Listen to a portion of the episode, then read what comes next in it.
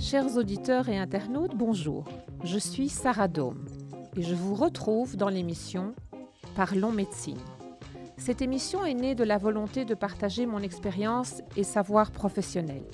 En effet, depuis 30 ans, je dirige avec passion l'institution Orthopédie Lucas et j'évolue dans un environnement médical entre médecins et patients.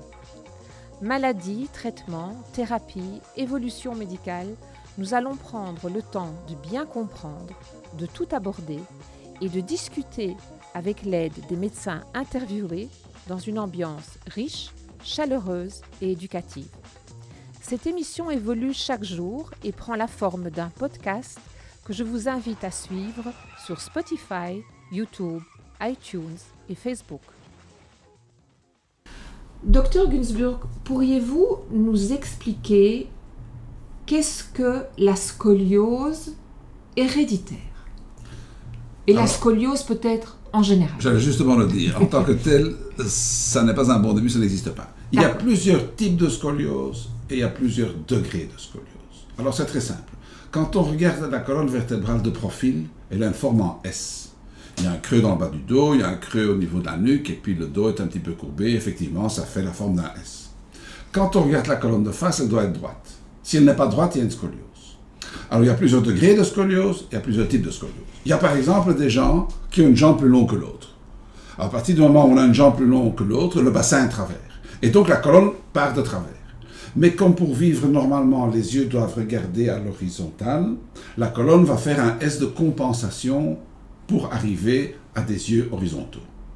Deuxième possibilité, il y a des gens qui sont nés avec une anomalie d'une vertèbre ou des gens qui ont eu un accident avec une fracture d'une vertèbre qui fait qu'un côté de la vertèbre est plus haut que l'autre. Encore une fois, la colonne part de travers, mais comme pour vivre normalement, les yeux doivent être à l'horizontale, la, la, la colonne va faire un S de compensation, ce qu'on appelle une scoliose.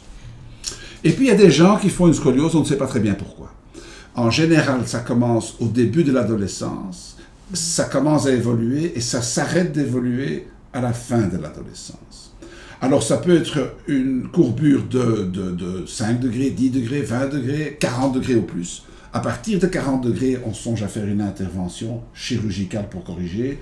En dessous de 40 degrés, on peut se permettre de rester dans le conservateur.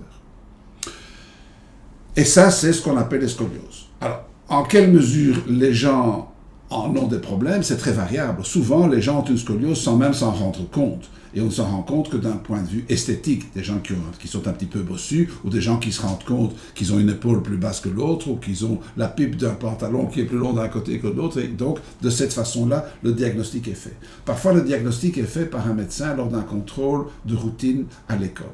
Mais en général, les scolioses en elles-mêmes ne sont pas très douloureuses.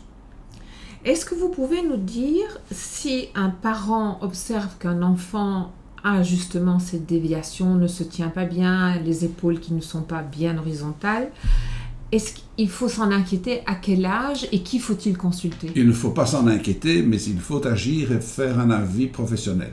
Alors, on peut aller d'abord chez le médecin traitant qui ensuite envoie chez un orthopédiste infantile. On peut directement prendre un rendez-vous dans un service d'orthopédie qui a un orthopédiste qui s'occupe des enfants, c'est-à-dire moins de 16 ans. Et quels sont les traitements pour pouvoir ralentir, contrôler, encadrer? Il y a des traitements conservateurs sous forme de kinésithérapie, mais également de corsets qui corrigent ou qui tentent à corriger les, scolioses. Ce sont souvent des corsets très encombrants que les enfants doivent mettre la nuit. Euh, c'est pendant une période de leur vie où on songe à autre chose que de grimper dans des corsets. Et, ça n'est pas vraiment euh, très facile. Euh, actuellement, la mode est plus vers un traitement sans corset et, si les choses s'aggravent, d'un geste chirurgical.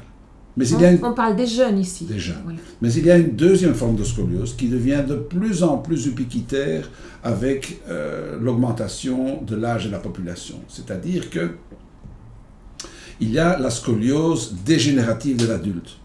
Et c'est une scoliose qui n'est pas dans la région thoracique et lombaire haute comme les scolioses dont on vient de parler, mais qui sont dans le bas de la colonne vertébrale, où le S en question se situe dans le bas de la colonne. Et chez ces gens-là, ça peut être très très très invalidant sous forme de mal au dos et même de douleurs dans les jambes si les nerfs qui vont vers les jambes sont, euh, sont impliqués. Et, et ça sont des scolioses qui, qu'on appelle dégénératives, qui sont une variation de l'usure de la colonne vertébrale et qui peuvent faire fort mal au dos, et pour lequel il y a effectivement une gamme de traitements. Est-ce que vous savez nous expliquer si cette euh, scoliose, si cette situation est peut-être la suite d'une profession particulière? Est-ce qu'il y a des métiers? Non, non, ça n'est pas le cas. Euh, en fait, c'est un petit peu comme des cheveux gris. Tout le monde attrape des cheveux gris. Euh, et tout le monde s'use la colonne vertébrale. Et il y a des gens chez qui cette usure se fait de façon un petit peu asymétrique, et à ce moment-là s'installe une scoliose dégénérative. Et quel conseil donneriez-vous à un patient où on a diagnostiqué cette scoliose pour qu'il puisse quand même continuer à avoir une vie qualitative? Alors, euh, ce sont toujours les conseils classiques, ne pas fumer, euh, rester mince, bouger, le sédentarisme n'est pas bon, et éviter les mouvements de flexion, rotation combinés. Donc ça, c'est une règle générale qui reviendra dans chaque chapitre euh, qui concerne la colonne vertébrale.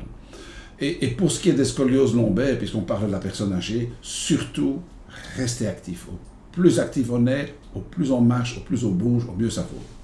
Est-ce que vous avez dans votre expérience déjà observé qu'avec le corset dôme, vous avez pu accompagner et aider un patient qui souffrait d'une scoliose dégénérative? Alors pour moi, c'est le diagnostic principal. Euh, c'est la pathologie par excellence, à mes yeux, pour la prescription d'un corset de dôme. Parce que la pathologie est dans la région lombaire, qui est la région que le corset de M. Dôme adresse, que c'est un corset qui est relativement bien toléré, que les gens peuvent mettre eux-mêmes et qui, je n'ai pas fait d'études scientifiques, mais à vue de nez, je dirais, 8 fois sur 10, les gens viennent me revoir et me disent, mais docteur, pourquoi est-ce que vous ne m'avez pas prescrit ça plus tôt? Et donc, c'est vraiment une bonne indication pour, euh, pour le corset de dos. Eh bien voilà, chers auditeurs, une nouvelle rencontre de Parlons Médecine qui se termine.